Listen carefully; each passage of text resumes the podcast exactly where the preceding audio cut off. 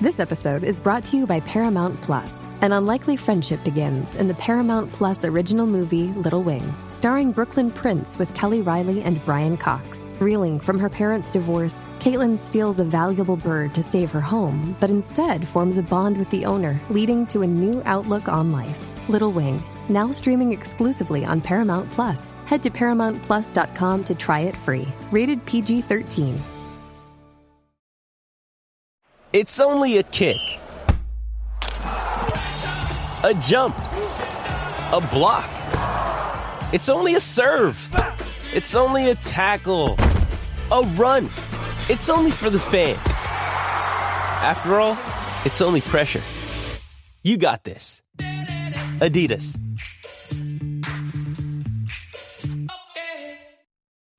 La serie española que ha enganchado a todo el mundo. La Casa de Papel regresa a Netflix. Pero las cosas no van bien para el profesor y su banda. Todo puede joderse en una milésima de segundo. Nuestro cerebro se hundía como no lo había hecho nunca. Y con él todos nosotros. Te ofrezco la libertad. Si no colaboras, 30 años. Tú decides, inspectora. Acabo de perder las cámaras de limpios del banco. Estáis solos. Que ya no sois invencibles. Profesor, usted dijo que era imposible salir de aquí. Pero que iba a sacarnos. Cumpla su palabra.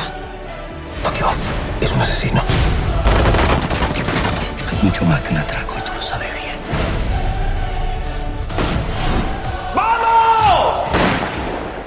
La espera ha terminado. Ponte el mono rojo porque un nuevo enemigo puede poner el atraco del siglo en peligro. La Casa de Papel parte 4 ya disponible en Netflix. Bienvenidos a FDS Live, bienvenidos al espacio Fundación Telefónica. Bueno, en esta ocasión cada uno desde su casa, que estamos en cuarentena y hay que quedarse en casa. Con todos vosotros, Alberto Rey. Bienvenidos amigos al episodio 11 de Fuera de Series Live. Diez veces he empezado esto diciendo gracias a los que habéis venido al espacio Fundación Telefónica de Madrid, pero hoy, como imaginaréis, no puedo hacerlo. Sí puedo y debo dar las gracias al espacio Fundación Telefónica por seguir acogiéndonos, porque gracias a ellos y al equipo de Fuera de Series, capitaneado por Miguel Pastor, nuestro productor de eventos, Fuera de Series Live puede hasta con una pandemia. A vosotros, queridos espectadores, agradeceros también el vernos desde donde estéis confinados. Ya queda menos para volver a juntarnos todos y de verdad que no puede apetecernos nada más. Como algunos ya sabréis, Fuera de Series Live es un proyecto loco de Fuera de Series que al principio parecía eso una locura, pero spoiler, salió bien. Nuestros lives son una cita periódica con creadores y protagonistas de series españolas. Por aquí han pasado Paco León, Leticia Dolera, Dana Paola, Los Javis, Javier Cámara, Joaquín Reyes, Malena Alterio, Manol Arias, Ana Duato, un montón de estrellas. Y nos han hablado de series como Paquita Salas, Ar de Madrid, Élite, Señoras de Lampa, Cuéntame cómo pasó. Mola, ¿verdad?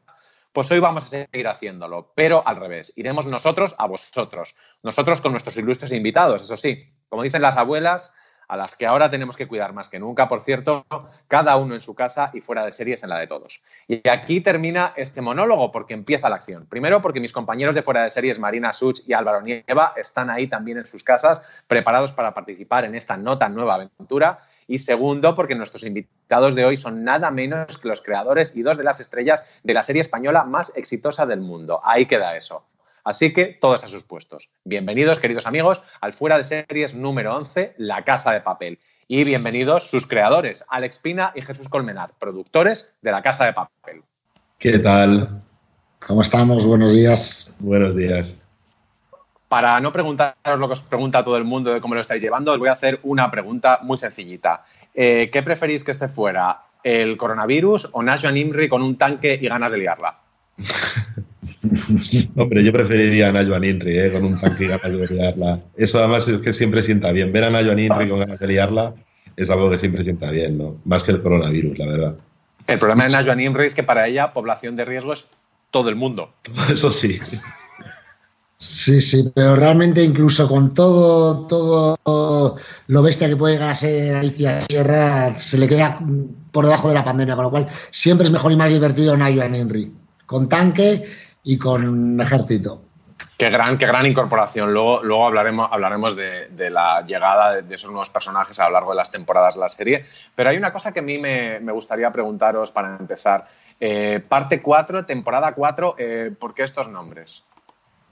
Bueno, en realidad eh, lo que sucedió fue que la serie se dividió en parte 1 y parte 2, cuando todavía estábamos hablando de un prime time en, España, ¿no? de un prime time nacional. Em, y cuando Netflix eh, compró la serie, digamos, la colocó en el catálogo internacional, eh, que además la colocó sin publicidad, con lo cual, digamos que todo el fenómeno que, conllevó después y todo el éxito fue algo tan, eh, tan sorprendente, ¿no? Porque realmente fue un boca a boca real, ¿no? Del público. pues también lo, lo, colocó en parte 1 y parte 2, ¿no? Entonces, realmente, pues hemos seguido esa estela. Y, por eso digamos que somos la, única serie que no nos definimos por temporadas oficialmente, sino por, por partes. ¿no? Eh, y bueno, eh, gracias a esa oportunidad que nos dieron, ya vamos por la parte 4. ¿no? Eh, Alex, cuando, cuando toca escribir una serie, uno nunca sabe hasta qué temporada va, va a llegar o hasta, o hasta qué parte, pero ¿vosotros pensáis ya como los norteamericanos que desde el principio se lo plantean todo a siete temporadas? No, no, no, realmente no. O sea, la Casa de Papel se planteó a dos temporadas. Nosotros descubrimos, yo creo que con Vis a Vis, que veníamos a hacer series de ciento y pico capítulos, ¿no? Hemos hecho varias de, ese tamaño. Eh, yo creo que descubrimos con Vis a Vis que se podría hacer series de dos temporadas, aunque hoy están haciendo la quinta, pero en aquel momento, eh, con este paralelismo con la casa, la serie estaba diseñada para dos temporadas, ¿no? Y, y tanto la casa como el embarcadero como vis a vis estaban previstas para dos temporadas, que para mí era algo maravilloso. De pronto descubrir que podíamos contar casi un relato, eh, un cuentito, ¿no? Y con un final y un principio y con un arco de transformación brutal en casi todas ellas, eh, para mí fue un descubrimiento. Es como cuando Jesús, que hacía cortos, descubrió que existía el largometraje. al revés, al revés. Hacía largos y descubrí que existían los cortometrajes. Eso, eso, eso.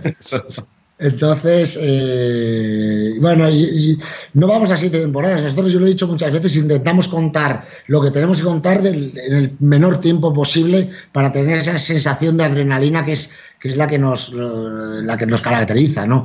Y, realmente sabemos el final, pero no sabemos eh, si lo vamos a hacer en, dos, tres temporadas. Eh, ten en cuenta que la serie se divide en, dos grandes asaltos, dos grandes atracos ahora mismo, ¿no? Y, estamos mm, desarrollando el segundo atraco y no sabemos exactamente el número de capítulos que nos van a llevar, pero sabemos exactamente dónde termina y cómo. Eso, luego, luego volveremos a esto de, de los atracos, porque yo recuerdo un periodista de televisión que cuando, cuando se confirmó que habría tercera temporada, tercera parte, decía, ¿y que van a atracar a otro sitio? Pues sí. claro. Otra, otra pregunta también, también muy interesante es que vamos a, vamos a hacer esta conversación sin spoilers, porque en el momento en el, que, en el que nuestros espectadores puedan ver esto, todavía no se puede ver la cuarta parte de la casa de papel, pero el 99,99% habrán visto la tercera completa. ¿Cómo se vuelve después de ese cliffhanger? Bueno, pues la verdad es que digamos que hemos colocado el mayor cliffhanger posible precisamente para dar un vuelco completo a, a la situación, ¿no? Y precisamente para dar un vuelco completo a la serie y que el espectador pueda encontrar algo que es completamente diferente realmente a la tercera temporada. Esta cuarta va a ser algo muy, muy, muy diferente. Eh, se han cambiado las tornas, tenemos al profesor en el momento más complejo emocionalmente de, su vida, ¿no? desde que hemos arrancado la casa de papel. Eh, el plan ha saltado por los aires, eh, se ha instaurado el caos y todos los personajes tienen que reencontrarse emocionalmente y intentar darle la vuelta a esa situación para, para, volver al carril, ¿no? Pero se les va a poner muy, muy, muy complicado, la verdad. Cuando escribís, eh, no sé, hay gente que lo hace, gente que no lo hace, pero que adapta mucho eh, la escritura a la acogida que están teniendo algunas tramas, algunos personajes. En este caso estamos hablando de Nairobi, de, de Alba Flores, que nos acompañará, nos acompañará más tarde. Eh, es uno de los personajes más queridos de la serie, con lo cual que le pase eso que, le pasa al final de la tercera temporada, sabes que para el espectador va a ser un shock. ¿Adaptasteis esto? O sea, al principio cuando estabais escribiendo la primera temporada, creíais que ese sería el personaje con el que habría que hacer un super cliffhanger? Uno tiene la percepción siempre de cuáles son los personajes que están fuera, eh, que, lo sientes, ¿no? Yo creo que Nairobi eh, es yo creo que el fundamental para mucha gente eh, y en algunos países, yo creo Brasil, por ejemplo, es una locura, ¿no? El personaje eh, de Nairobi, quizás por lo que represente sociológicamente, ¿no? Pero mm, es verdad que nosotros intentamos, mm, con, el personaje de Nairobi, realmente lo metemos en una situación extrema también para dar paso a una cuarta temporada en la que todos los personajes los vamos a extremar. La serie es excesiva, siempre yo lo he dicho, es hiperbolizada y excesiva, y en esta cuarta temporada vamos a hacer una serie más extrema, con quizás el momento más traumático de, todos. ¿no? Yo creo que eh, hemos, llevado a que los personajes soporte de la serie se vean absolutamente desarbolados. ¿no? Tokio, eh, el profesor y Nairobi se van a ver en el peor momento posible y contra las cuerdas y en, en momentos extremos. ¿no?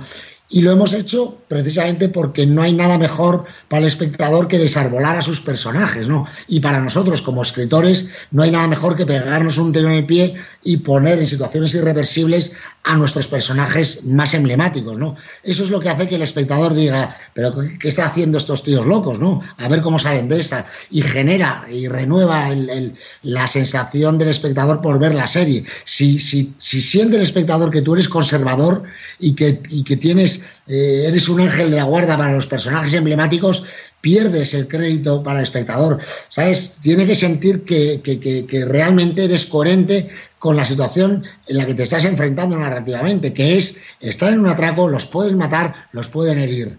Y ahora, eh, si trasladas esta coherencia a la narración, te das cuenta que lo estamos haciendo. Hoy en día, eh, la inspectora Murillo, o Lisboa, porque ya no es la inspectora Murillo, está fuera de juego. El, profesor está prácticamente fuera de juego. Nairobi está fuera de juego y lo que van a ver en la, en la cuarta temporada es como muchos están fuera de juego. Esto hace que renueve realmente la adrenalina para el espectador y, sienta que, no nos andamos con, con, ambajes, vamos en serio. Y a la vez, esto, esto de los personajes, de desarrollar personajes, es, es, lo siguiente que os iba a preguntar, porque habéis conseguido que llevemos tres temporadas y el profesor siga siendo un enigma. Sí, la verdad que fue uno de los, de los, principales trabajos, además también con Álvaro Muerte, ¿no?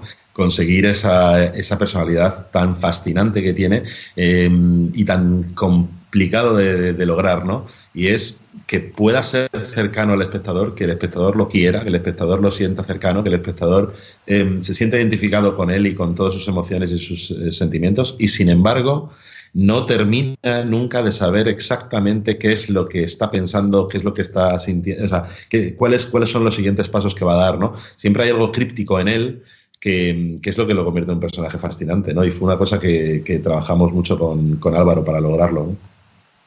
Eh, como, creadores, Alex, eh, sois conscientes de que muchas veces en las series pasa lo que ha pasado con La Casa de Papel, que es que empiezas escribiendo para actores y en un momento dado tienes que escribir para estrellas. ¿Hay diferencia? Bueno, sí, eh, yo creo que siempre que, se hace una serie, el, actor va evolucionando y va cambiando porque lógicamente se produce, es una esquizofrenia para un actor siempre, ¿no? Con el éxito eh, quizás se multiplique, pero realmente siempre el actor inicia un trabajo con un guion eh, que le es ajeno y que le va comiendo, es decir, se va produciendo una simbiosis brutal en el que empieza a, compartir su cuerpo y su mente con un personaje de ficción, eh, al que le aporta cosas y que el personaje que está escrito en un guion o el guionista también le aporta cosas. Y eso es una cosa demencial desde el punto de vista de la, de la psiquiatría, yo creo, ¿no? O sea que esto ocurre siempre, ¿no? El éxito, eh, eh, quizás el, éxito nos pone en situación de vértigo a todos y yo creo al actor también, ¿no? Y, siempre ha sido así. Eh, yo siempre digo con los actores que, a, medida que, que avanzamos las temporadas, yo muchas veces me encuentro con actores que me dicen, bueno, mi personaje es, eh, mucho más inteligente, mi personaje eh, es tal, ¿no?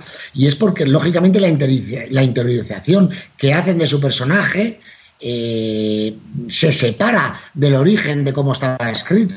produce una simbiosis y van por ese camino. ¿no? El éxito hace todo mucho más difícil. ¿no? En el caso de La Casa de Papel es complicada porque es una serie coral en donde además estamos, ellos están sometidos a una brutal eh, fama. La gente se va a cenar en, en Austria y les entran. Es decir, me contaba hace poco eh, eh, Pedro Alonso Berlín, el, personaje Berlín, que se sentó a cenar en un restaurante, creo que era en Austria, en no sé qué sitio rarísimo, o Luxemburgo, no me acuerdo, y no, no, no, pudo probar bocado porque constantemente se estaba haciendo fotos. Claro, esto te, te, revienta la cabeza, ¿no? Estar, estar en Austria y que la gente venga a un actor español. Eh, entonces, todo eso complica las cosas, ¿no? Yo creo que la ruptura del anonimato, el, que vayas avanzando, la sensación de que, de, que, de que pones tu cuerpo, pero claro, también tu mente y tu aportación a un personaje que está escrito. Todo es muy complicado, siempre es muy complicado y con la fama eh, se complican las cosas. Pero hasta ahora lo estamos llevando bastante bien. La verdad, la verdad es que para lo que es la serie, creo que lo estamos llevando bien.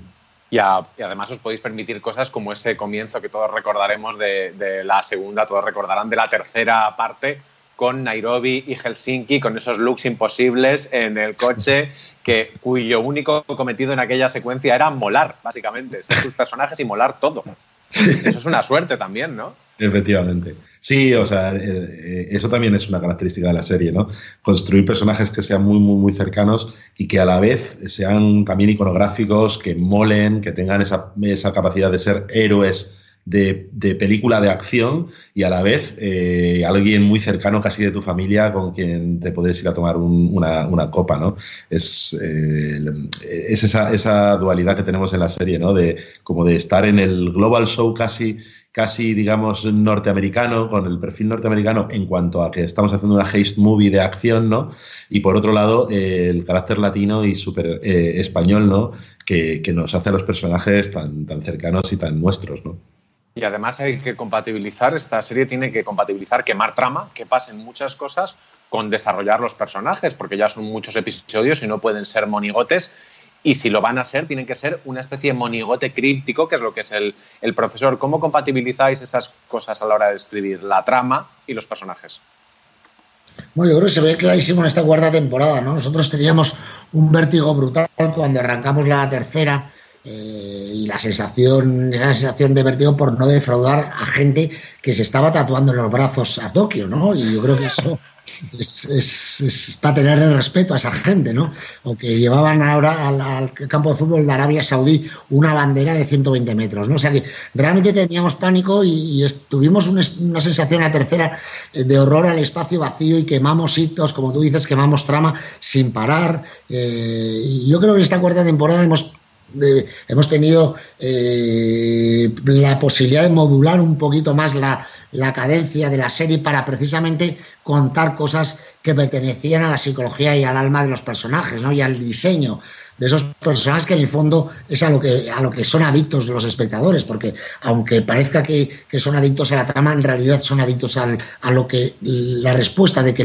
de los personajes a esa trama, ¿no? Con lo cual eh, teníamos que parar un poco el ritmo vertiginoso y la adrenalina para poder contar algunas cosas de los personajes y que mientras lo estábamos contando no se dieran cuenta de que estábamos subiendo en la montaña, en una montaña rusa, eh, para hacer una bajada de tres capítulos brutal, que es lo que ocurre en esa tercera temporada, en donde no se van a dar cuenta, pero vamos a llevarnos al límite y vamos a tener que, decía ayer, desfibrilarlos en el salón ¿no?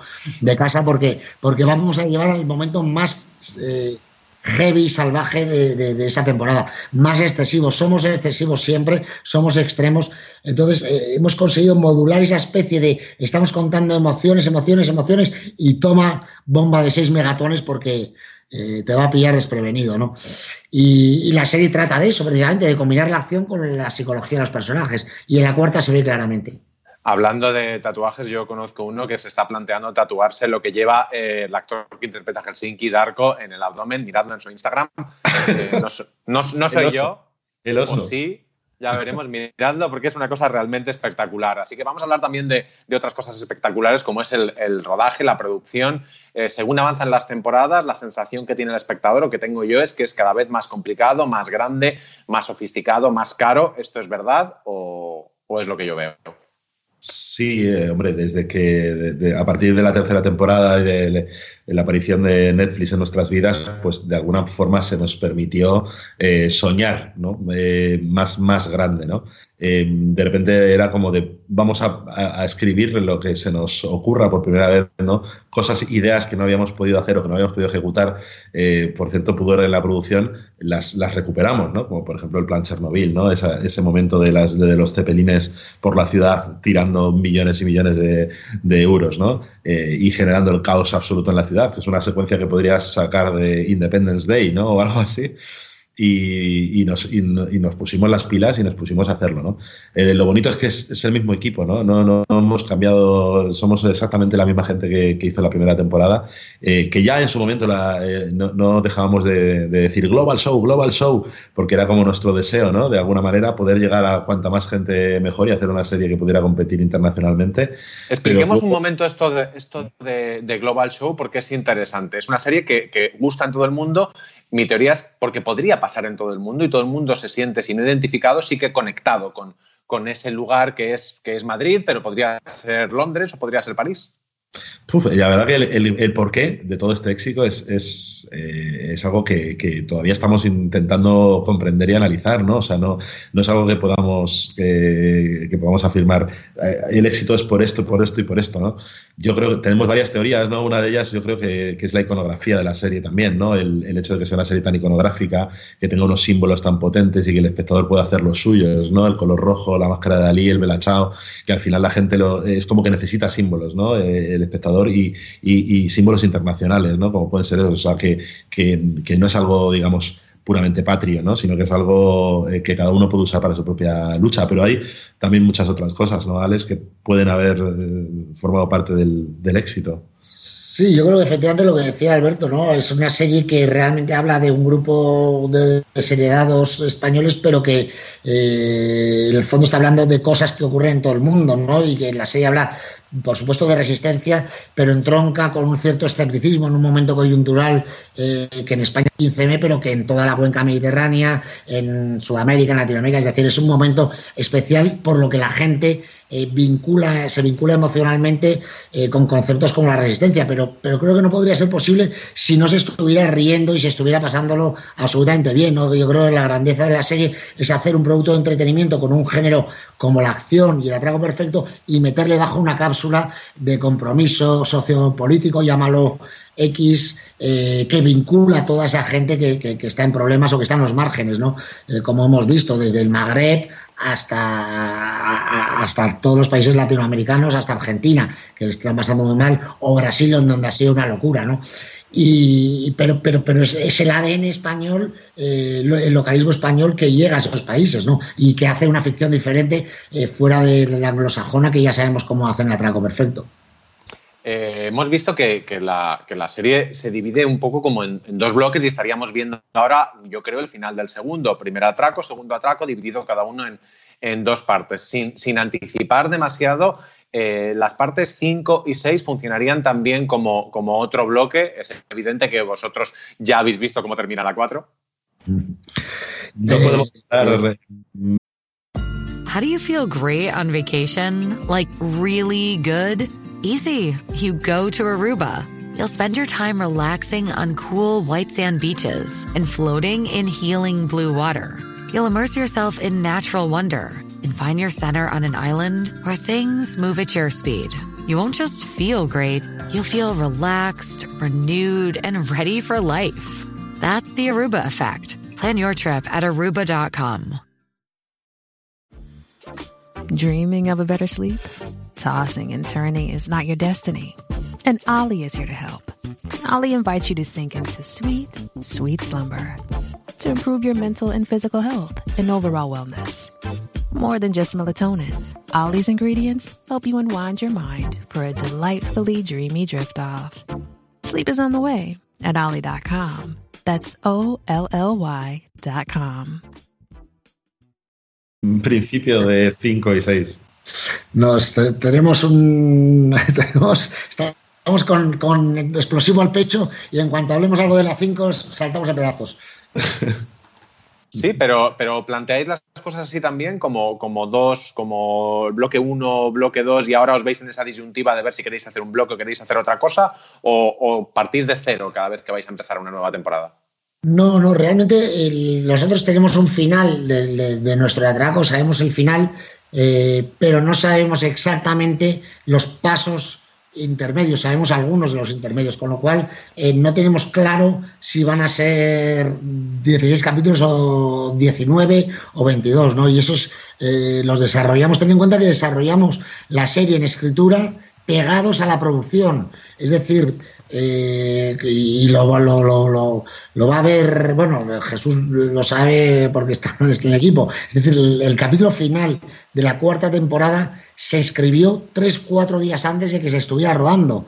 Y muchas de las secuencias se iban reescribiendo mientras íbamos rodando en tres, en tres unidades durante 20 días, porque fue una locura esa, ese capítulo final de la cuarta, ¿no? y, esa sensación de no saber apela al caos con el que escribimos, pero yo creo que es mucho mejor el caos que en el que escribimos que este, esta ordenación en la que, yo veo ahora que, estoy trabajando con, eh, con norteamericanos que muchas veces tienen todo planificado antes de ponerse a rodar. Yo creo que en el rodaje y en la postproducción descubrimos muchísimas cosas y esto hace que nuestra anarquía aporte creativamente muchas cosas. Nuestra anarquía española, digo, aporte creativamente muchas cosas al producto final. Y, yo estoy muy orgulloso de hacerlo así, aunque es realmente muy malo para el estrés. Pues vamos a, dejar, vamos a dejar de hablar de la casa de papel, pero no vamos a dejar de la casa de papel, porque como ya sabéis, está también con nosotros Marina Such, redactora jefe de Fuera de Series, que nos va a hacer un recorrido por esas series que se parecen a la casa de papel o no se parecen, pero tienen algo que ver. Hola Marina, ¿cómo lo estás viviendo? Hola Alberto, ¿qué tal? Hola Jesús, hola Alex, ¿cómo estáis? ¿Qué tal? Eh, Nada, aquí yo me siento como si estuviera encerrada también en un búnker, en, la casa de papel, si estuviera encerrada en... Lo que pasa es que esto no es la fábrica de moneda y timbre, o sea, tiene muy poco, tiene poco glamour, pero bueno. Pues comencemos, Marina, comencemos a repasar esas series que se parecen a la casa de papel o no. Y empezamos con una que es como la casa de papel ahora, muy, muy glamurosa. Sí, es muy glamurosa porque es, es una serie estadounidense. Esta es de ladrones, es de un grupo de ladrones eh, se llama Leverage. Igual yo creo que probablemente algunos de nuestros espectadores la vieron cuando se emitió en España, porque se ha repetido muchas veces. Y lo que tiene interesante Leverage es que eh, es una serie muy clásica de un grupo de ladrones. Es un grupo de ladrones que actúan, además actúan como si fueran unos Robin Hood, unos modernos Robin Hood, y solamente roban a personas o a empresas que han hecho algo malo, han hecho daño a gente inocente porque además eh, el líder de este, de este grupo, que lo interpretaba Timothy Hatton, por cierto, el líder de este grupo tiene como una motivación muy personal, porque él era ex investigador en, un, en una aseguradora eh, y tiene un problema familiar, la empresa no paga el tratamiento de su hijo que está enfermo, el hijo muere y ya a partir de ahí, pues él decide ser un poquito justiciero, como quien dice. ¿Me lo estoy inventando yo o en esta serie salía Laura Benanti?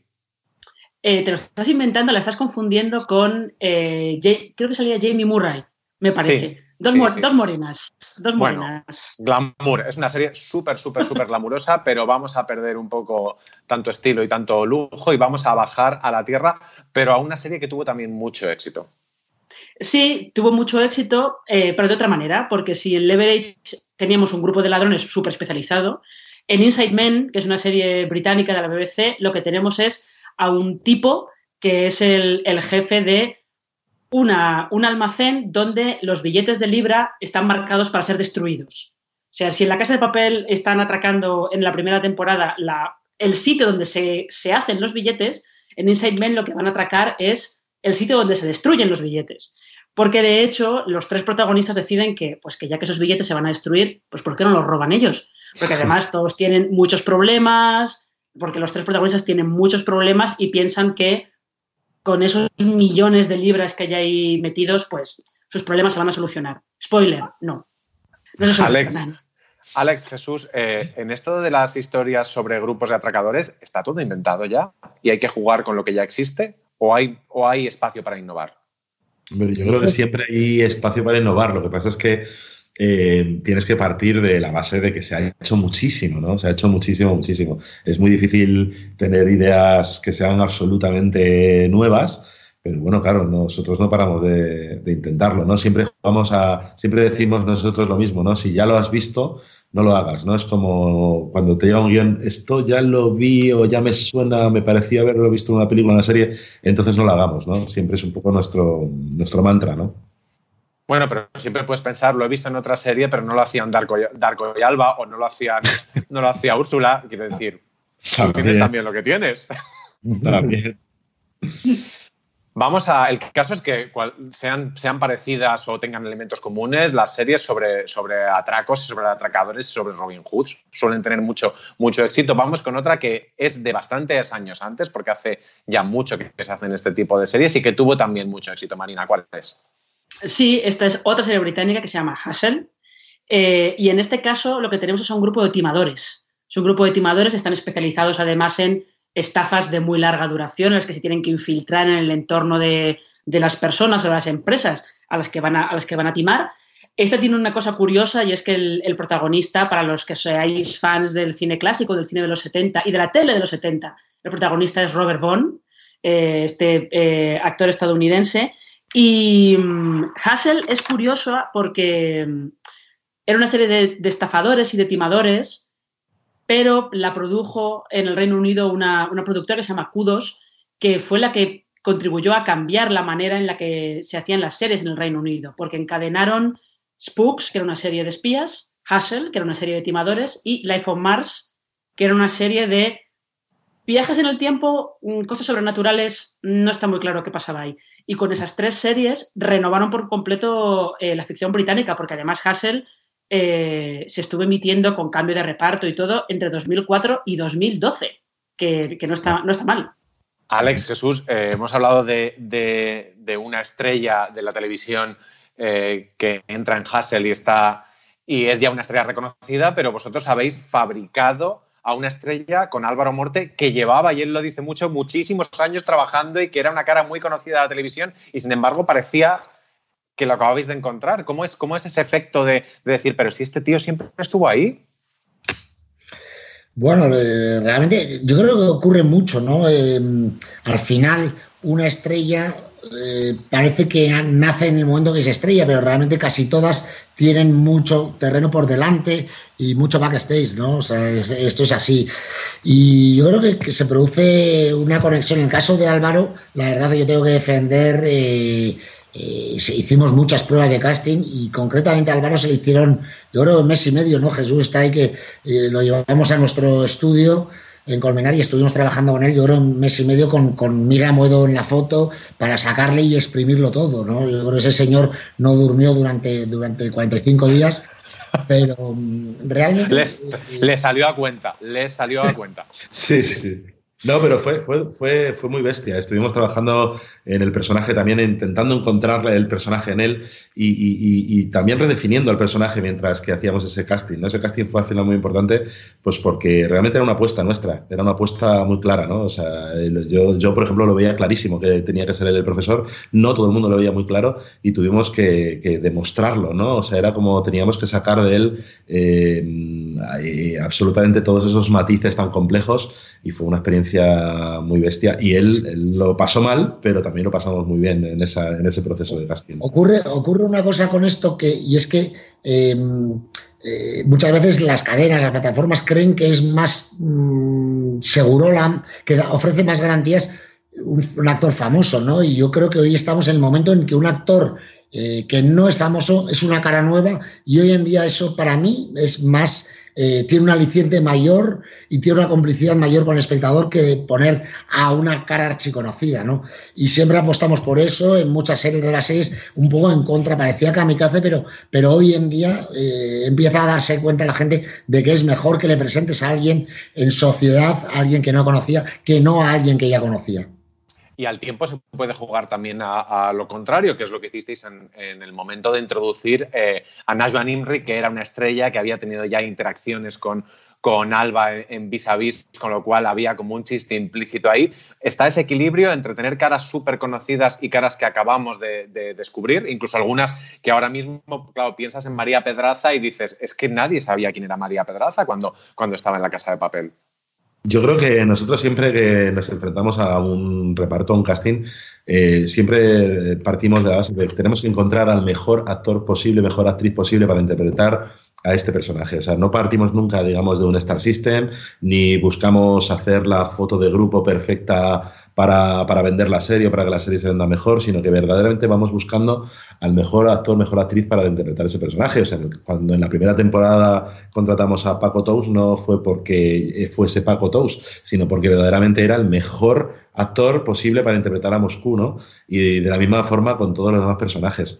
Sí que de vez en cuando eh, al final tienes también unas afecciones a lo largo de tu carrera, ¿no? Y unos actores o actrices fetiche con los que siempre estás queriendo trabajar, ¿no? Queriendo volver a trabajar, como es el caso de, de Nayua, a la que ya conocemos perfectamente, sabemos lo que nos puede dar, sabemos, ya hemos hecho con ella el personaje de Zulema, eh, ya, ya sabemos que puede convertir un personaje villano en, en algo absolutamente fascinante y, por lo tanto estábamos deseando trabajar con Nayua Ninrin.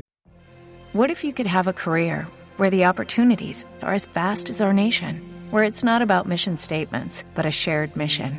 At U.S. Customs and Border Protection, we go beyond to protect more than borders from ship to shore, air to ground. Cities to local communities, CBP agents and officers are keeping people safe. Join U.S. Customs and Border Protection and go beyond for something far greater than yourself. Learn more at cbp.gov/careers.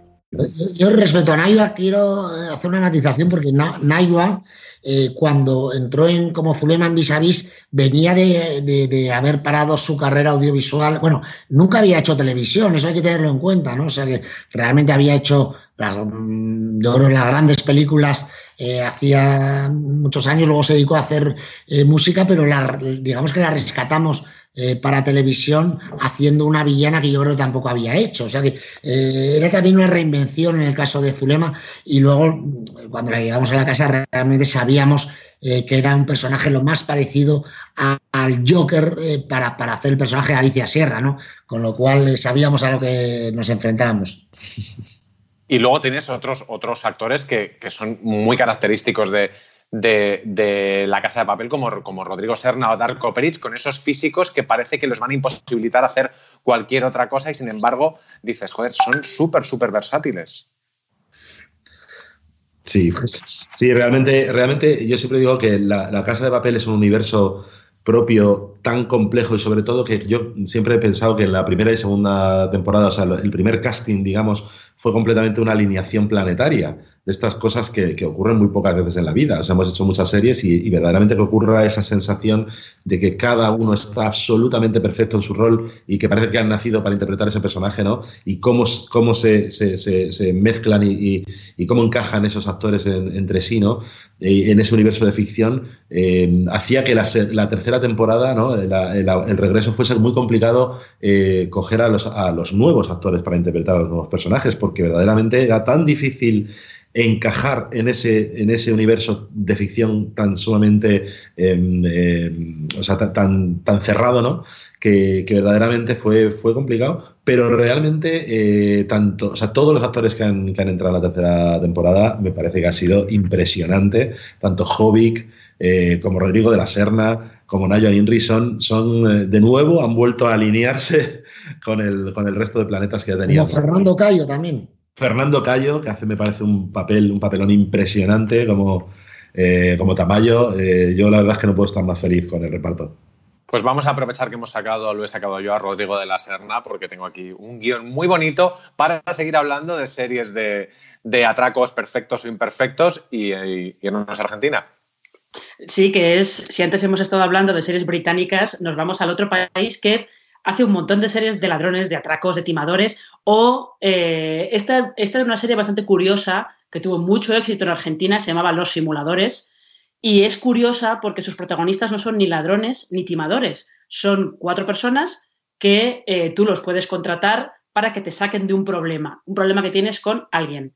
Y ellos lo que hacen es montar un operativo de simulacro. Montan una simulación como si fuera Matrix, pero en la vida real, para solucionar ese problema que tú tienes. Y lo interesante que tienen estos simuladores es que no son altruistas, ellos cobran, cobran por su trabajo. Y lo que me parece muy divertido es que esta serie tuvo mucho éxito en Argentina, se emitió en 2002 y 2003, y cuando La Casa de Papel llegó a Argentina, tuvo mucho éxito también. Entonces había gente que empezó a encontrar muchos paralelismos entre los simuladores y La Casa de Papel. Y de hecho hay un youtuber argentino que hizo un mashup entre la primera temporada de La Casa de Papel y los simuladores, que es bastante divertido, porque los personajes de una serie y la otra se, están hablando los unos con los otros. O sea que si queréis buscarlo, buscadlo, ¿eh? porque es de verdad divertido. Jesús Alex, cuando la serie se va de madre, digamos, y ya es propiedad de los, de los que la vemos y se empiezan a, a, ver estas cosas, empiezan a ocurrir estas cosas locas y la gente se pone máscaras y tal, ¿vosotros cómo los lo vivís? ¿Os da la sensación de haber creado un monstruo? Bueno, yo yo, creo que lo vivimos en su momento con bastante sentido del humor, ¿no? Porque no deja de ser algo gracioso, es emocionante. Luego ha sido muy emocionante ver cosas como que han ocurrido con el Bella Chao, pero se te va de las manos, es decir, la serie no te pertenece.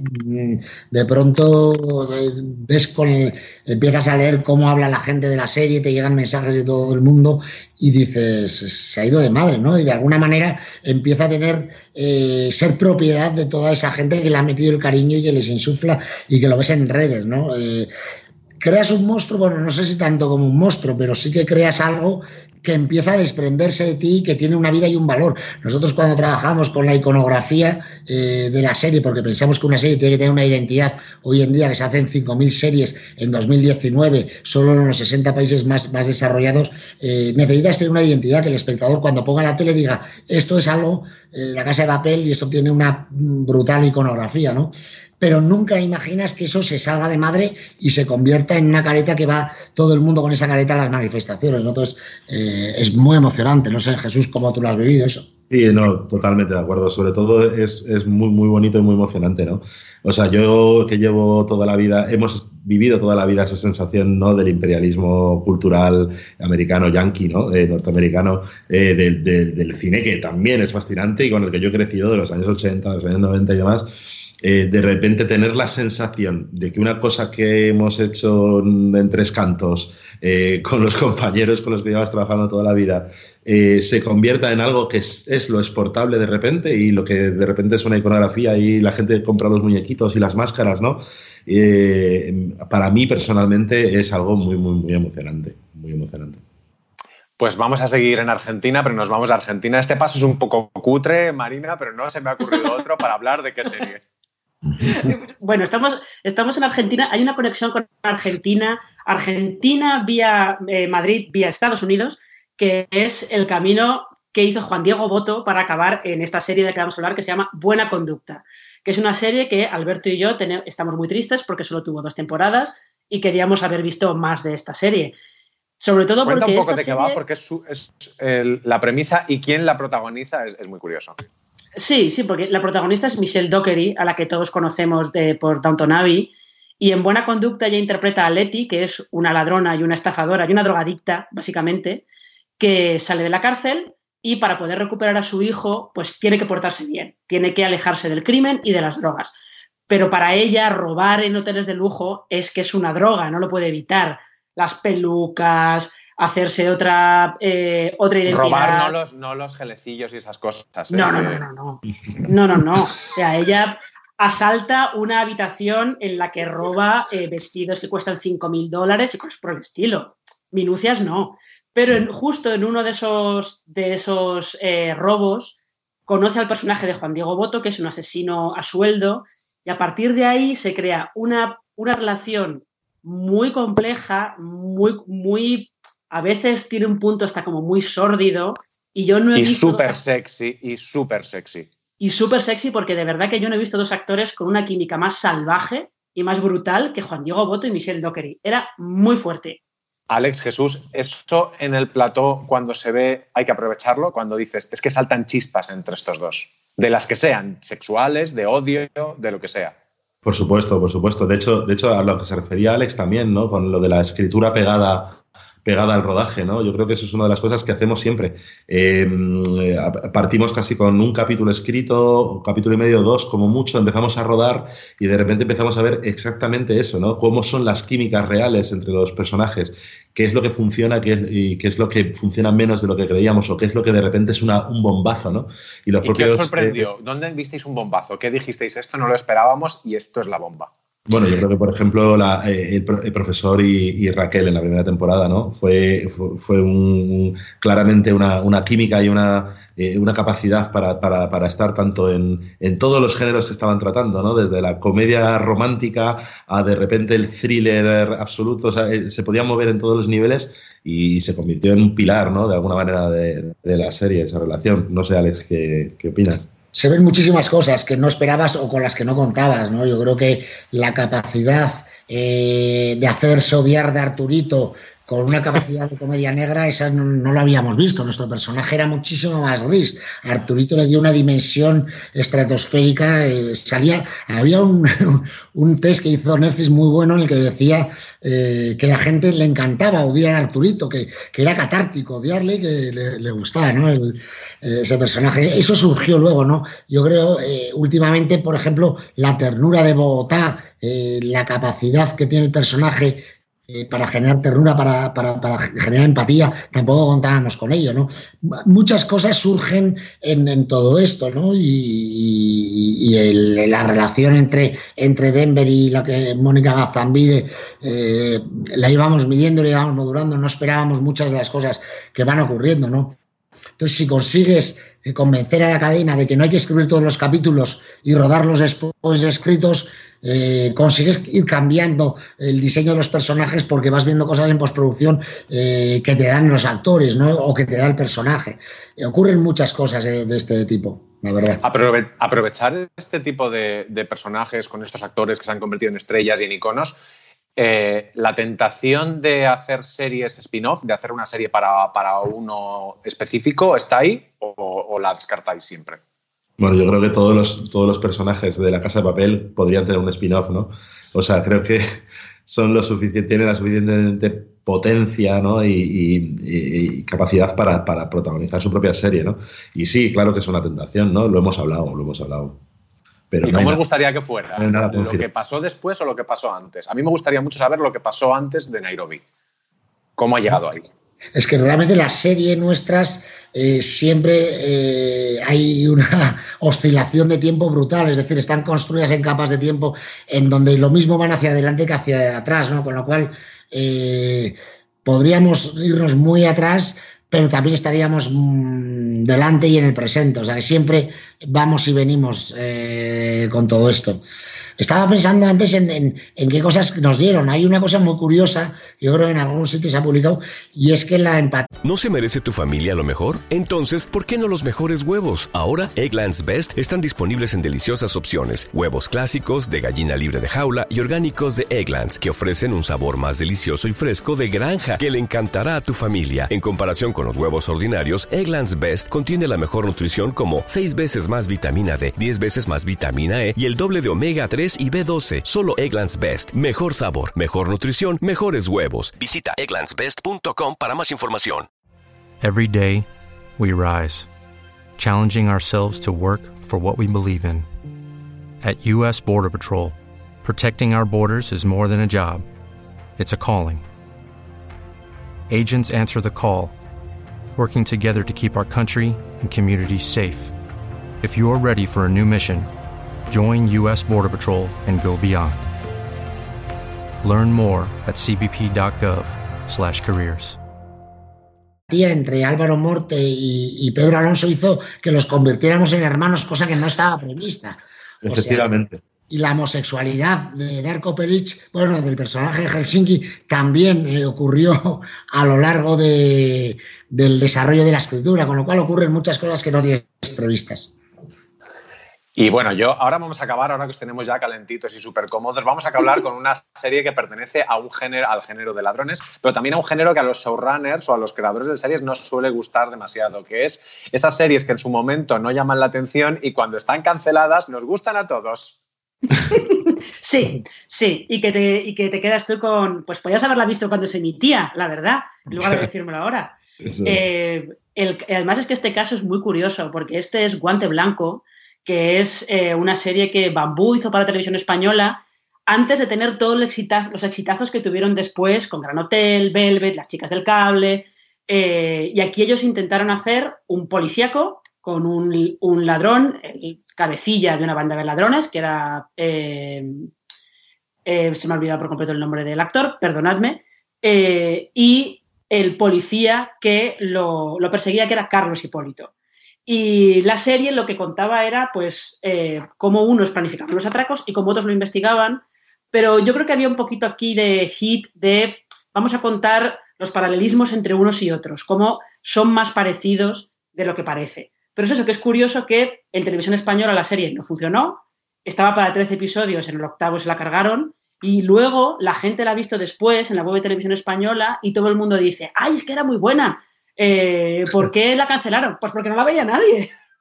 Qué género este, ¿verdad, chicos? Gajes del oficio. Bueno, eso nos ha pasado a nosotros de alguna manera con la Casa de Papel, solo que hemos sobrevivido, pero en realidad es, una serie zombie la Casa de Papel también. Alex, de eso nadie se acuerda. Nadie se acuerda. no, pero, es una pero, pero la verdad es que es bueno recordarlo, ¿eh? realmente, ¿no? Como, como también tiene que ver con el formato, ¿no? O sea, yo creo que el formato de, La Casa de Papel nunca, nunca, estuvo, nunca fue una serie preparada para un prime time al uso, ¿no? De empezar a las 11 menos cuarto con 45 minutos de publicidad, donde si te perdías un solo capítulo ya era, o el final de un capítulo, que era obvio que te lo perdías porque te tenías que ir a la cama, ya eres incapaz de seguirla, ¿no? Entonces, eh, cuando de repente aparece el lugar perfecto para una serie, es cuando esa serie puede, puede vivir, ¿no? Es un poco lo que nos, lo que yo, o por lo menos como yo interpreto lo que sucedió con, la casa. Pues queridos Alex, Jesús, mil gracias por acompañarnos en este primer fuera de series virtual, pero fuera de series live virtual, pero el número 11 de todos los que llevamos, el más grande, a la vez el más pequeñito. Eh, los showrunners, los creadores de series, ahora sois estrellas, pero es que tenemos estrellas de las otras, de las de verdad, perdonad que os lo diga, tenemos a Alba Flores y a Esther Acebo al otro lado de esta pared que vosotros no veis. Así que os despido. Muchas gracias por acompañarnos y gracias a ti también, Marina. Nos vemos en las redes. Gracias, chicos.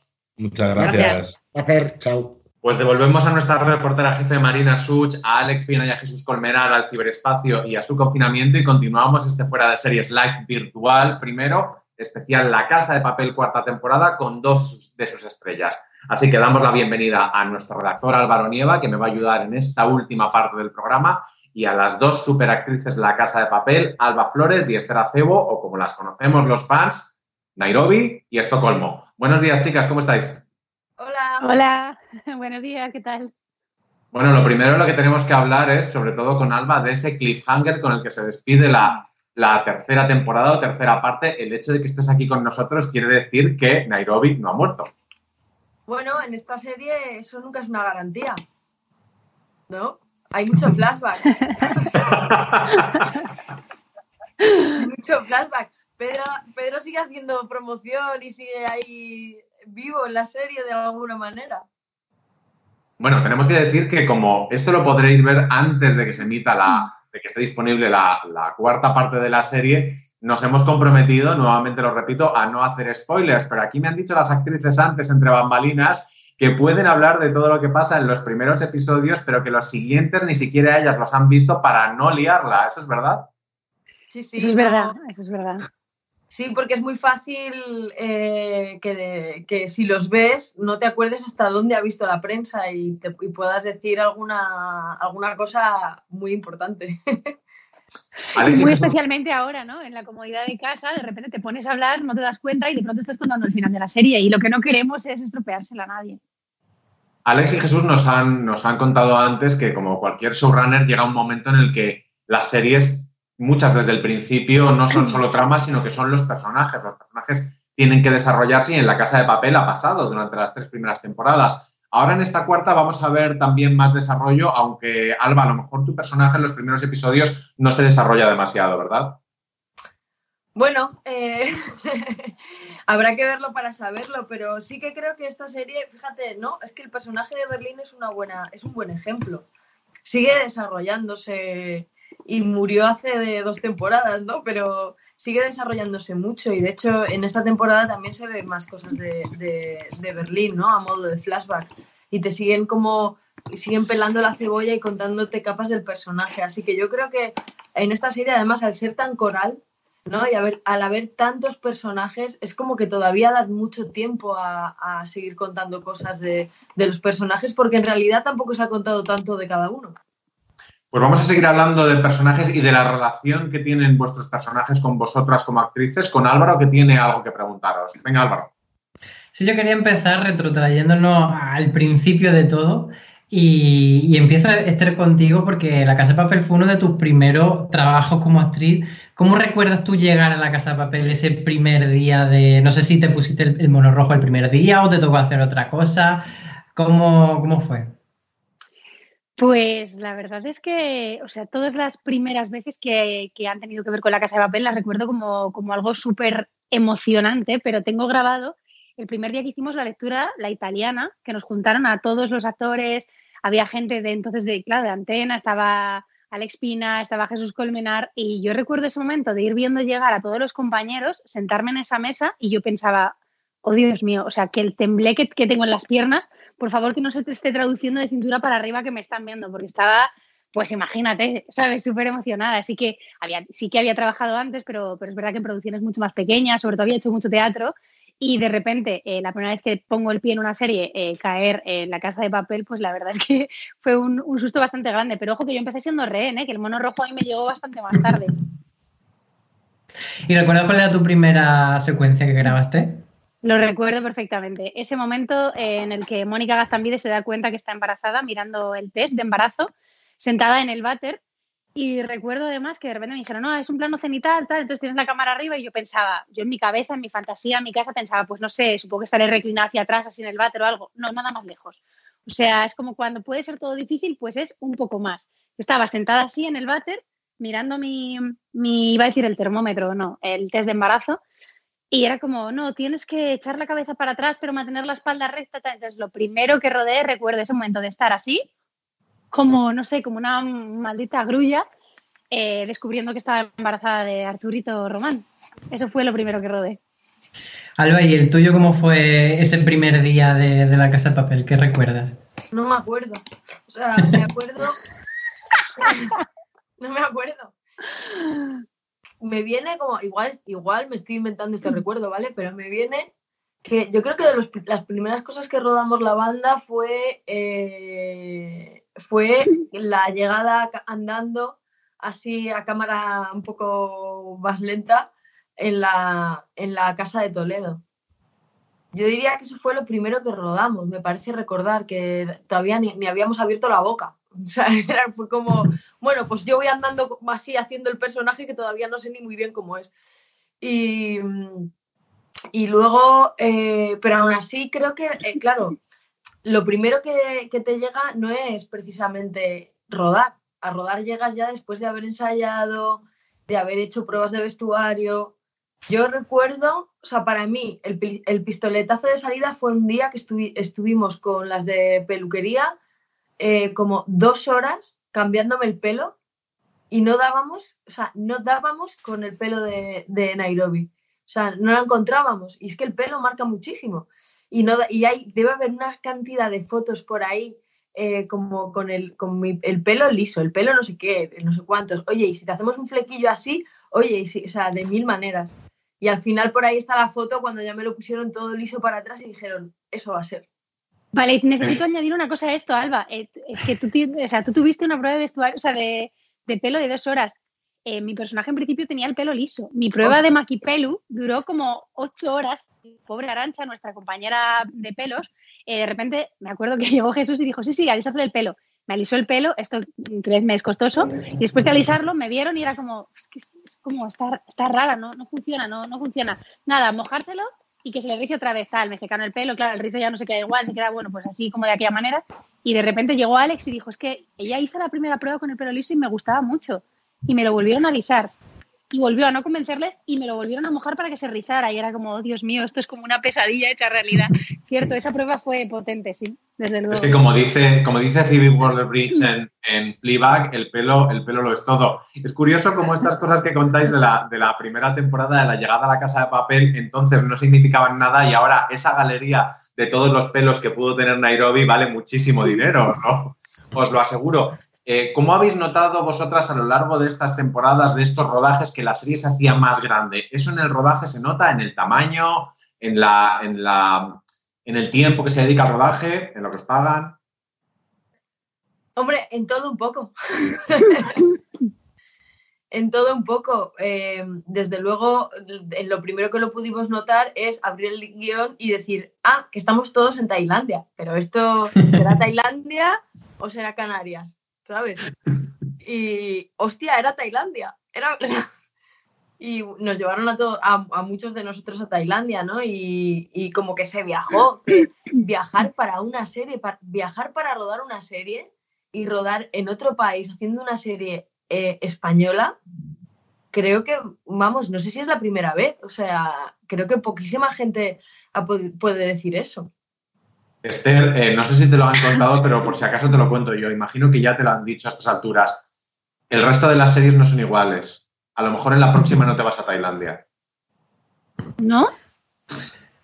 Pues qué bajón, me, dejas hecha polvo, la verdad. Yo pensaba que, que, en todas iba a ser así, que nos juntaban a todos en el aeropuerto como un campamento de verano, Luego, por ejemplo, yo recuerdo que, que, Alba no estaba cuando viajamos desde Madrid y recuerdo ese momento en el hotel, creo que era el segundo hotel en el que estábamos nosotros, que ya habíamos viajado por dentro, ese momento de asomarme así por la terracita de mi habitación en Tailandia y ver a Alba tomando el sol tirada en una tumbona al lado de Darko, yo decía, esto es de broma, totalmente. Pues es una pena que no sean así siempre las series, la verdad. ¿Qué les cuesta? Ya ves, no sé. Porque la serie no empezó siendo. Bueno, tuvo su éxito en Antena 3, pero no, llegó a ser este boom. De hecho, eh, las dos primeras temporadas que componen un único bloque se cerraron y la, Casa de Papel se cerró y todos esperábamos que no iba a haber más La Casa de Papel. ¿Cómo fue para vosotras ese momento de decir, bueno, a buscar otro proyecto, a seguir con nuestra vida? Eh, ¿Cómo recordáis aquel, aquel momento en el que La Casa de Papel ya había dejado de existir, por así decirlo? Yo me hice una temporada de dos temporadas de vis a vis entre medias. A eso se le llama aprovechar el tiempo, hija. Sí, sí, ya era como, bueno, pues mira, ha muerto, ¿no? Muere la casa de papel, renace vis a vis, ¿no? Porque también pasó algo parecido con vis a vis, renace vis a vis. Y creo que, no sé, a mí por lo menos me creo que he estado en el ojo del huracán en, eh, en estos tiempos de grandes cambios de cómo se hace la televisión, la verdad. Y, y a partir de ahora es como el aprendizaje es eh, nunca se sabe, nunca se sabe, porque como el espectador ahora ve la serie, eh, como la consume cuando quiere, ¿no? Y, igual, eh, pues eso, un año después de que se emita en tu país, se hace un fenómeno mundial, que es lo que nos ha pasado. Es muy fuerte. Ese fenómeno mundial probablemente tenga que ver con una cosa que Alex y Jesús eh, han contado antes cuando los hemos entrevistado, que es que la serie abraza completamente el exceso. La casa de papel es excesiva, es extrema y así tiene que ser. Eh, vosotras ese, exceso como actrices, ¿cómo lo, cómo, lo, ¿cómo lo vivís? ¿Cómo lo transmitís? Bueno, eh, es que depende de qué, de qué, tipo de exceso hablemos. sí que es verdad que lo que es es como o sea, es, de un nivel de intensidad tal que no hay, no hay secuencia que vayamos a rodar en la que, bueno, tú estés tranquila y llegues como comentando y es como que sepas que vas a estar como, bueno, tranquilamente. Es como que cada secuencia que te toca es como más intensa que la, que la anterior. Y supongo que mm, por nuestra parte ese exceso lo vimos bastante así. Y luego, obviamente, con, con la repercusión absolutamente loquísima que está teniendo. Pero más allá, de eso, eh, afortunadamente se encargan de poner ese exceso eh, los del equipo de guion y, todo el, y todo el equipo que está alrededor. No sé, yo el exceso lo viviría, o sea, lo vivo un poco por ahí, básicamente, con, la, intensidad. Quizá porque tu personaje eh, ha ido a ese exceso paulatinamente, pero, pero Nairobi Alba comenzó con esos parlamentos que se hacía en la, en la imprenta de los billetes que se convertían en memes automáticamente. ¿Eso cómo lo viviste? Bueno, eso es que se convirtieron en memes mucho después. Quiero decir que tú no lo haces y dices, ah, esto es un meme. ¿Sabes? bueno, alguna vez ahora ya sí. Alguna vez, ahora ya todo pasado, ¿no? En la cuarta temporada ya sí que es como, esto va para meme.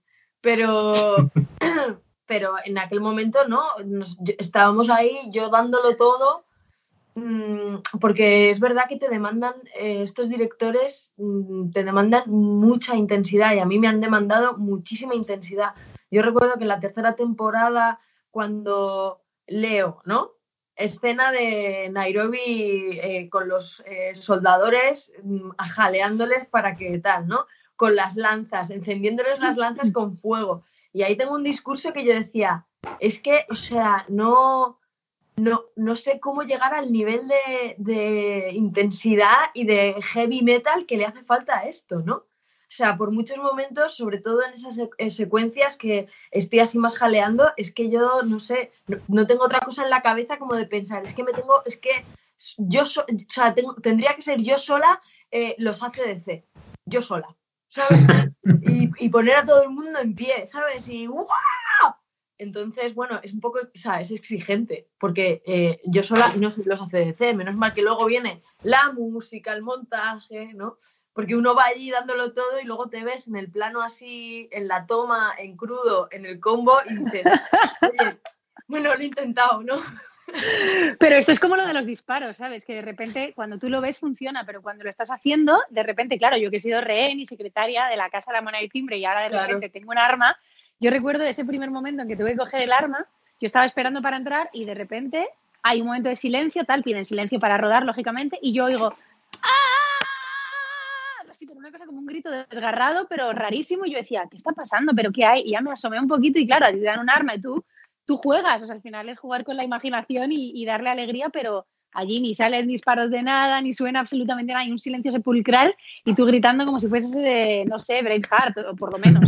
Pues vamos a seguir hablando, hablando de disparos porque otra de las cosas que tiene la casa de papel es los tremendos contrastes. Vamos a comparar el comienzo de la cuarta temporada, que los espectadores se pueden imaginar, es con esa, con esa Nairobi que le acaban de desterrajar un pedazo de tiro, y el de la tercera, que era también una de las escenas iniciales, eran Nairobi y Helsinki, Alba y Darko Peric, vestidos, eh, no sé cómo describirlo, Mm, lanzándose al mar desde, eh, con un vehículo desde, desde, un muelle. Esos contrastes, Alba, me, encanta, me encantaría que me contaras el rodaje de esa escena que pertenece a la, a la, tercera temporada, pero yo cuando la vi dije, es que yo nunca he visto esto en una serie española. Por, sobre todo porque no hacía falta, pero mola.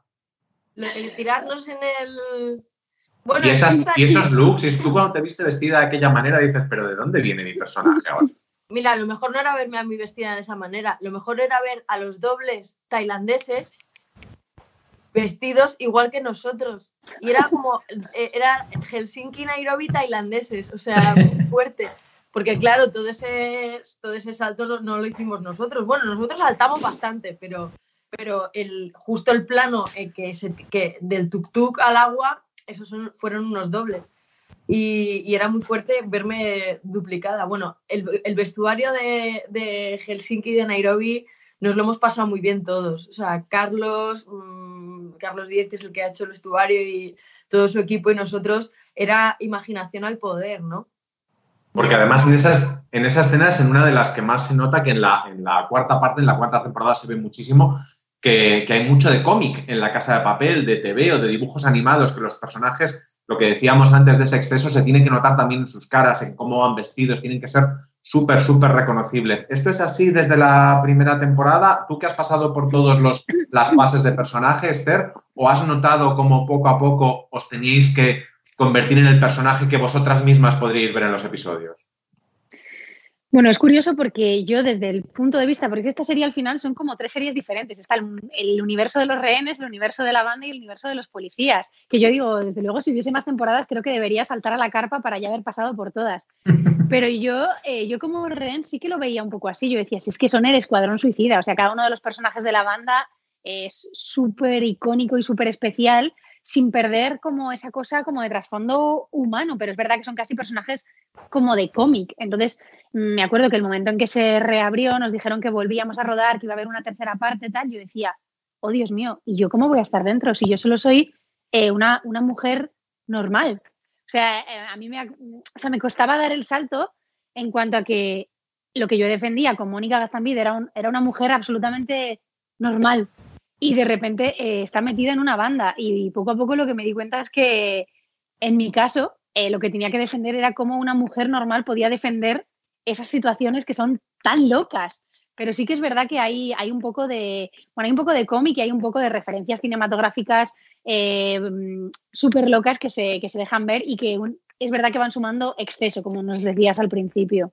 Y luego hay, esto me, encantaría que me, lo, que me, lo, respondieras tú, Alba, porque a mí una de las cosas que más me ha gustado de, de la serie es como hay cosas que no teníamos previstas y probablemente los guionistas tampoco y han surgido después y han sido muy bonitas, como por ejemplo la relación entre Nairobi y Helsinki que tenéis muchísima química Darko, Darko y tú en pantalla. ¿Tú cuando viste que los guionistas lo llevaban por ahí, qué, pensaste?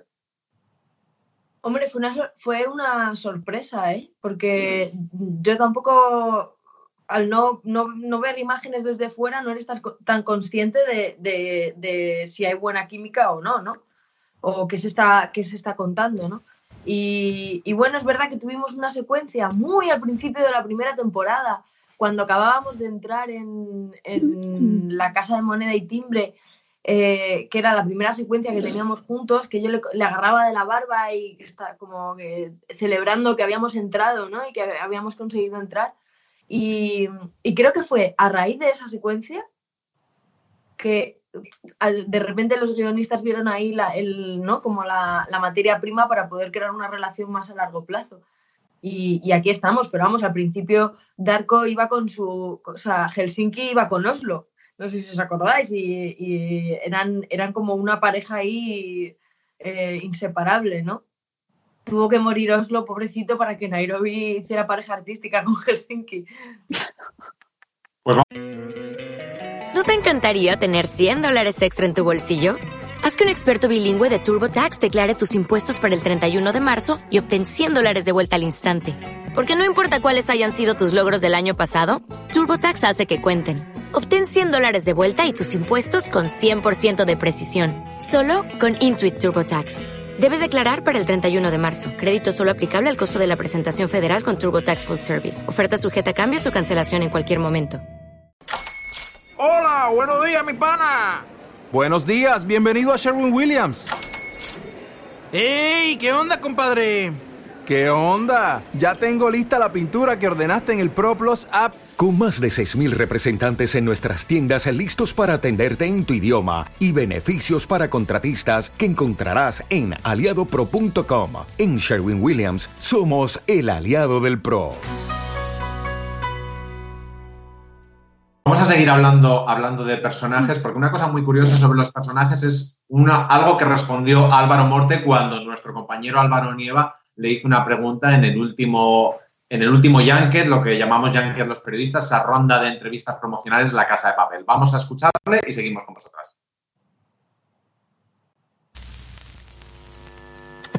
Te voy a preguntar por, por, esa identificación que sienten tanto los espectadores con los, con los Dalí, con los atracadores.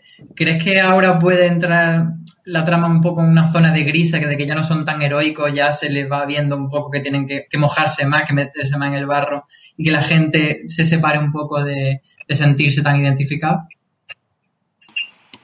Mm, no lo sé, yo sí que creo que es muy interesante que veas eh, blancos y negros de, todos los personajes, que veamos las distintas caras. Yo creo que, que, mm, fíjate, por ejemplo, yo creo que, de las primeras series que empezaron a hacer estos perdidos, que de repente eh, nos enamoraba el personaje y de repente cuando, cuando teníamos todo el cariño nos ponían una secuencia de su pasado y decíamos, pero qué hijo de puta.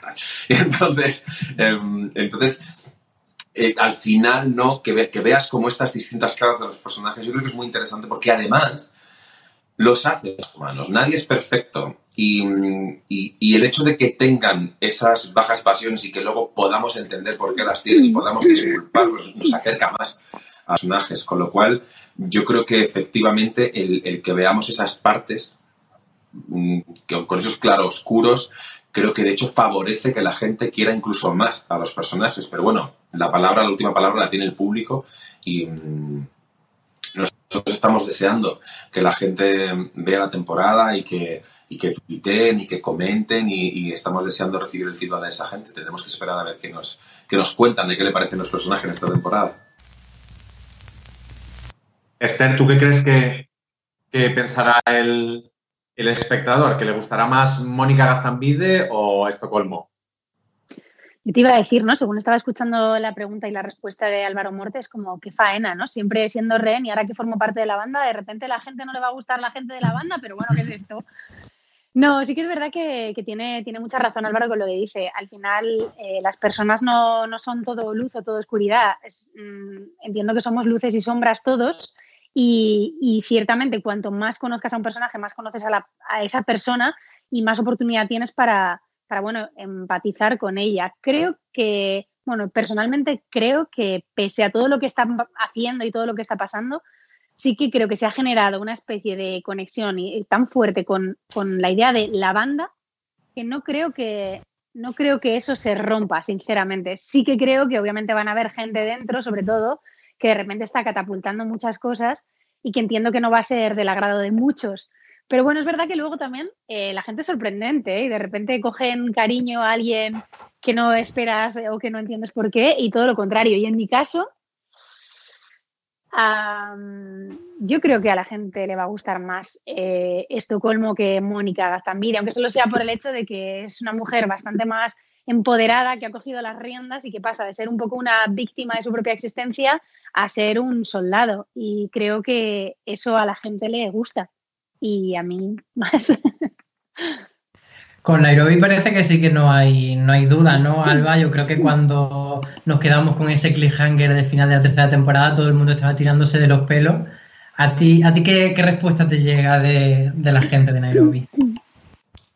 Fíjate que yo estaba ahora pensando, mientras, mientras escuchaba a Esther y también a Álvaro y tal, eh, que cree, o sea, en mi opinión, la única, el único enganche con el espectador no es la identificación. Creo que, creo que ese es un mecanismo eh, que, se usa históricamente para contar historias, pero creo que no es el único, que, el entretenimiento y el poder seguir una historia y el poder pensar sobre la historia eh, a veces pasa por la identificación y otra, y, y, pero no es exclusivamente necesaria y también pasa por otros sitios. Y yo creo que con Nairobi no es que el espectador se esté identificando con el personaje de, ostras, esto, esto también me está pasando a mí, ¿no? Es que yo creo que ya tienen una entidad propia con sus luces y sus sombras y que, y que lo, lo divertido es ver cómo, ver por dónde pasan, ¿no? Y las decisiones que toman, cómo cómo van haciendo o bien que, les pongan en peligro de muerte o que estén más cerca de la victoria o que, o que, eh, ganen, ¿no? que ganen el pulso con la policía o que lo vayan perdiendo. Creo que hay muchos elementos, además de la identificación, ¿no? Eh, y que también hay momentos para y secuencias donde se hace más hincapié en eso, ¿no? Donde eh, igual es una conversación entre, entre, por ejemplo, como las he tenido con, con ahora que la veo, que es una conversación entre dos mujeres compartiendo cómo lleva una la maternidad, cómo la lleva la otra, y ahí sí que busca más esa, ese reflejo en, parte de los espectadores, pero yo creo que, eh, y precisamente ¿no? con esto que he vivido yo de que matan a Nairobi, Nairobi, no es que sea nadie, Nairobi ya es como un ente en sí mismo, ¿no? Eh, pero vamos, todavía, todavía está por ver a ver qué pasa en esta temporada porque creo que se han tomado decisiones muy arriesgadas que tienen que ver con esto, de jugar con, con esta identificación y, esta, y justo lo contrario. Antes Alberto te ha lanzado una pregunta sobre si Nairobi está viva o no y tú la has eludido muy inteligentemente porque no podemos contar, pero sin entrar en si está viva o no Nairobi, sí que quería que nos contase eh, qué es lo que detona, qué conflicto genera el hecho de que, como hemos visto, Nairobi esté en una camilla y, vimos en ese, en ese teaser que abría un poco los ojos, no sabemos si, si definitivamente vive o no vive, pero sí que eh, va a generar conflicto, ¿no? Que ella esté en esa situación. Bueno, desde luego hay una función, más de una función que Nairobi cumple en la banda que yo creo que, son importantes. Hay una que tiene que ver con conseguir con el plan, porque al final O sea, me vais a permitir el cachondeo, pero es que ahí o trabaja en Nairobi o, o no sé cómo, o no sé para qué se han metido ahí dentro. Eh, eso por un lado. Y por otro, eh, y hay que ver quién se va a encargar de eso, ¿no? Está claro que está Bogotá, que, ahora de repente tiene un, contramaestre, ¿no? Pero, pero si no. Y luego, por otro, hay una cosa que yo creo que Nairobi hace un poco de cordón sanitario emocional en, la banda, ¿no? Y que, y que es más, que es como un personaje que es muy empático y más sensible a los movimientos emocionales que surgen y ella a veces hace de parapeto, ¿no? De, según qué situaciones y qué conflictos emocionales entre, entre los, otros miembros de la banda y, no está. Entonces, desde luego, en principio, eh, si está, va a estar de manera muy, vamos, que no va a poder evitar que, que haya personajes que se enfaden entre sí dentro de la banda, que haya conflictos, porque hay mucho conflicto dentro de la banda en esta temporada. Y también veo en, ese momento en el que ella se acerca a la ventana casi un punto de, rendición, de ella está como cansada de, de, esta situación, de estar luchando. ¿Va a ser una tónica general por parte de los atracadores que se planteen eh, que no pueden mm, ganar la batalla y que mm, pues digan, bueno, a lo mejor tenemos que rendirnos. ¿Tú has, leído que, rendición en eso? Bueno, un poco de... ¿No? No, no. Vamos, pero ves, aquí es donde te digo que lo de la identificación es muy subjetivo, porque yo no, yo no lo actué con, con, con esa intención, ¿no? Lo actué más eh, no es una rendición, es como, es una tentación, era una tentación irresistible. ¿Cómo no voy a, cómo no voy a asomarme a, verle la cara a mi hijo que hace siete años que no le veo? Pues es que no lo puedo evitar. Mira, hablando de ese momento, tenemos también preguntas que nos ha mandado el público y quería leerte una porque va bastante relacionada con ese, ese momento en el que Nairobi está frente, frente, digamos, un poco a Alicia. Nos dice, además, la, persona que nos la manda se llama Rizos, así que te puedo hacer una idea de, de, qué es fan. Dice, Alicia es la culpable de que disparen a Nairobi y para los fans de Vis eso tiene mucho significado. ¿Veremos algún encuentro entre Alba y Najwa en la Casa de Papel? Es que es curioso, alguien se dio cuenta también de que eh, eh siempre intenta matarme en la tercera temporada de las cosas. es como que llega un momento que si estamos en una serie ya no se sostiene y esa tensión y alguien tiene que matar a alguien. Pues ojalá, eh, yo, bueno, la verdad es que la verdad es que creo que esta temporada eh, el personaje de Alicia está muy ocupada con otros con otras cosas, ¿no? Eh, creo que está, nos ha tocado esta vez en, la casa de papel vivir en, mundos separados aunque nos hemos desquitado en vis a vis lo más grande, ¿eh? quiero decir que... Pero sí. Esther, estamos viendo que hay un, nuevo miembro aquí en la videollamada. No sé si le has puesto nombre de, un topónimo de una ciudad a tu perrito. Eh, no, de momento intento mantenerlos un poquito separados del mundo de la casa de papel. De momento no tienen nombres de ciudades, pero ella ha decidido que quiere estar en la entrevista y se ha venido aquí, no tiene casa. Bueno. ¿Cómo se llama? Petra. Es, la enana. El grande, créeme que es mejor que no, que no entre. ¡Ay! Vete, gordita. Este no hablaba Alba de un poco de, todas las implicaciones emocionales de los personajes y mm, hablando de tu, de tu personaje, bueno, has pasado de la luna de miel encerrado a la fase de divorcio con Denver. Cuéntanos un poco en qué punto estoy ahora. Madre mía, la verdad es que, es que aquí todo, o sea, esto es como un gran hermano, ¿no? Como, es esto, lo de que todo se intensifica o se magnifica o algo de eso. Porque en realidad va todo muy, muy deprisa, porque mi personaje entra, eh, bueno, enamorada, o al menos ella se creía enamorada del personaje de, Arturo Román y además habiéndose enterado justo que se había quedado embarazada, toda esta historia, de pronto se cruza alguien en su vida que le cambia totalmente los esquemas, que es Denver, y, y arranca ahí una relación muy, muy bonita con él y, yo creo que tuvimos la suerte o la desgracia, no lo sé, de, ¿sabes cuando se cierran las películas americanas románticas que de repente es como y se casan y son felices para siempre y piensas, ¿y qué pasaría un año después?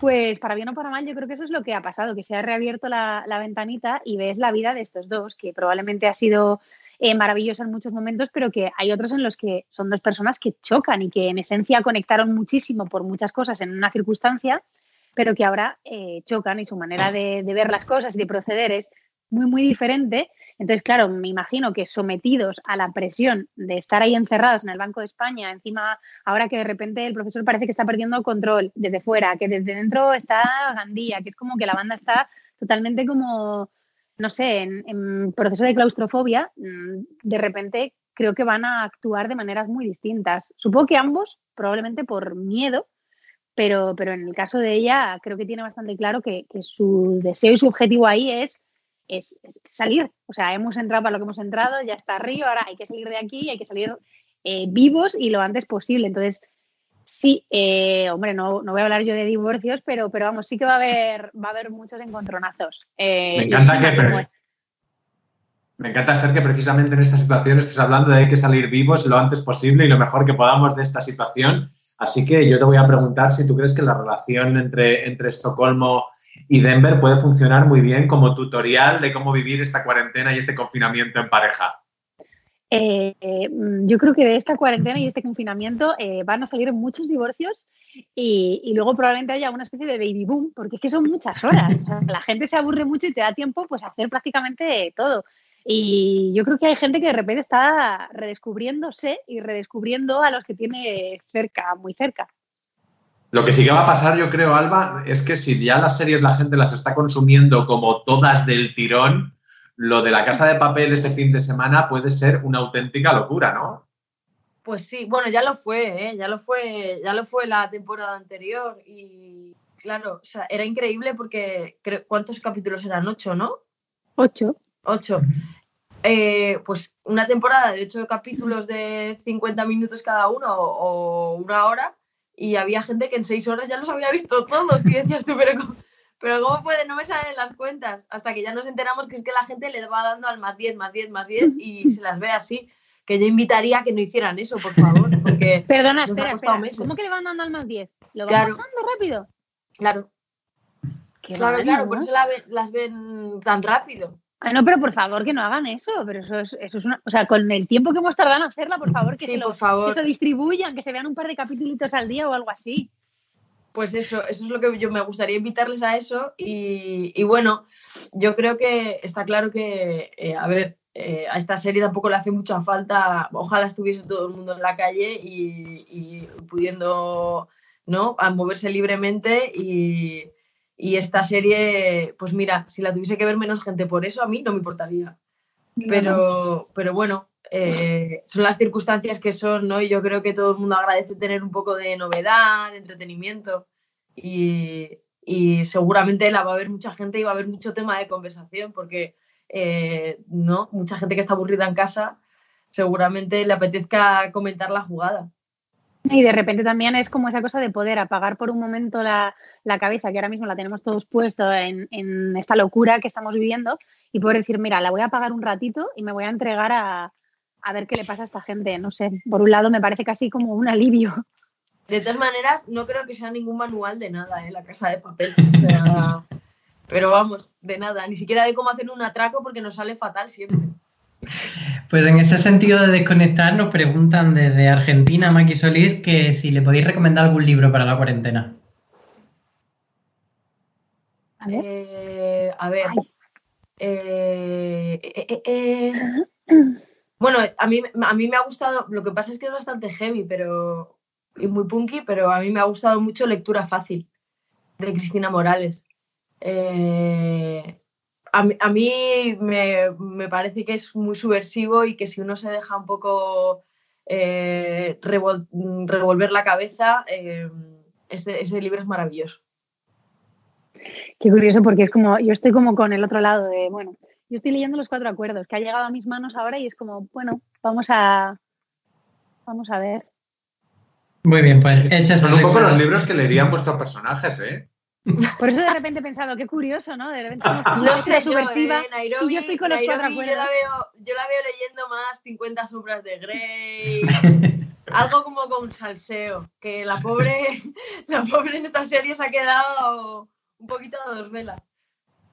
Y habla- hablamos de, de leer y otra pregunta que nos dice de escribir. Si pudieseis escribir vosotras un shipeo sobre la casa de papel, es decir, una hipotética relación entre dos personajes, ¿cuál sería? Y nos dice la persona que, que nos hace esta pregunta, se llama Rebeca, dice, yo voto por Nairobi y Tokio y lo llama Nairokio. No sé si os convence o tiraréis por otro lado. A ver, a mí me gustaría. A ver, lo voy a poner muy difícil, ¿vale? A mí me encantaría que se enrollasen las inspectoras. Toma ya. Toma Alicia ya. Lisboa. Amor en la Eso- carpa. Eso molaría mucho, ¿eh? Sí. A Lisboa. molaría mucho, ¿eh? Molaría, molaría. ¿Tú, Esther, tienes alguna idea en la cabeza? O sea, una idea no, ahora de repente esto que propone Alba me parece que podría molar muchísimo. Y es que dentro de verdad eh, no podemos dedicarnos a esas cosas. Es que hay otras que son más importantes ahora mismo. Así como no, no podéis decir nada de los, de los últimos, de la segunda, o sea, de los primeros no vais a decir prácticamente nada y aparte hemos respetado para que no haya spoilers de los primeros episodios de la cuarta de la cuarta parte de la casa, pero de los siguientes no podéis decir absolutamente nada porque ni siquiera los habéis visto, pero sí que los habéis, los habéis grabado. Así que podéis decir, aunque solo sea alguna palabra así clave que descontextualizada no tenga ningún sentido, pero que luego cuando veamos la serie digamos, ah, coño, es esto. Así como en la tercera temporada diríais, agua.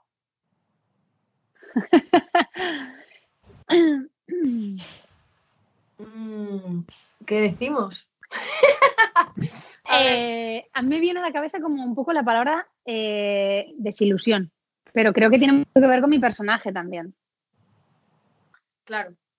Es que es, es muy difícil tener una concepción del todo en esta serie, porque ya te digo que es tan intenso que cada una lo ve desde su personaje. Cada cual está viviendo su propio tormento. Yo, yo no sé, diría algo así como eh, algo que tiene que ver con, lo- con, con, con el mito. Y ahora, antes de, de irnos, porque nos queda muy poquito tiempo, una pregunta que esta, lo siento, pero esta es pregunta mía personal hacia vosotras, como actrices y como espectadoras de vuestra propia serie. ¿Qué coño hacemos con Arturito? No os queda nada, no os queda nada de Arturito. Ya te O digo. sea, yo solo os digo que yo eh, mm, mm, o sea, me- no he podido ver sus secuencias porque es que me daba, me daba, me daba tanta rabia que, lo- que más 10, más 10, más 10. No, por favor, no hagamos más 10, no hagamos más 10 ni siquiera Arturito. No, yo la verdad es que soy- o sea, ya he pasado de, la rabia que me producía a, de verdad me genera mucha admiración. Es increíble lo que hace Enrique Arce con un personaje tan absolutamente deleznable, porque es verdad que a veces es como una cosa tan peripatética que, que es cómico. A mí me parece ya casi divertido y lo que pasa es que es verdad que entra bastante para reventar, eh, en mi caso, la relación de Estocolmo y Denver un- una y otra vez y entra para generar problemas el tío. La verdad es que no, no hace otra cosa. Ahora, lo que sí digo es que yo creo que eh, eh, le va a quitar, o sea, mm, Gandía y Arturito están ahí en una dura competencia esta temporada porque a quién, a quién odias más. Porque Gandía es un personaje que hemos visto un poquito en la tercera temporada y, y da la sensación de que va a crecer mucho en esta cuarta, es lo mismo que Marsella, que Bogotá. Contadnos por ahí un poquito hacia, hacia quién le tenemos que tener el ojo puesto. Yo creo que no- mm, a Gandía ahí no es ningún secreto, ¿no? Porque algo se ha visto ya en el tráiler. Sí, creo que, que Gandía va a hacer cosas que, que introducen, bueno, incluso casi un nuevo género en la serie, porque de repente va a haber momentos que son casi terror. Y, y aparte va a hacer algo que no había pasado hasta ahora, que es un poco atacarnos desde dentro. Entonces, bueno, es muy importante y, y mo- y mola mucho lo que hace. Entonces, creo que, creo que va a ser interesante poner ahí el ojo. Pues aquí, justo cuando estáis a punto ya de empezar a soltar spoilers sobre la temporada, hemos prometido que no lo íbamos a hacer.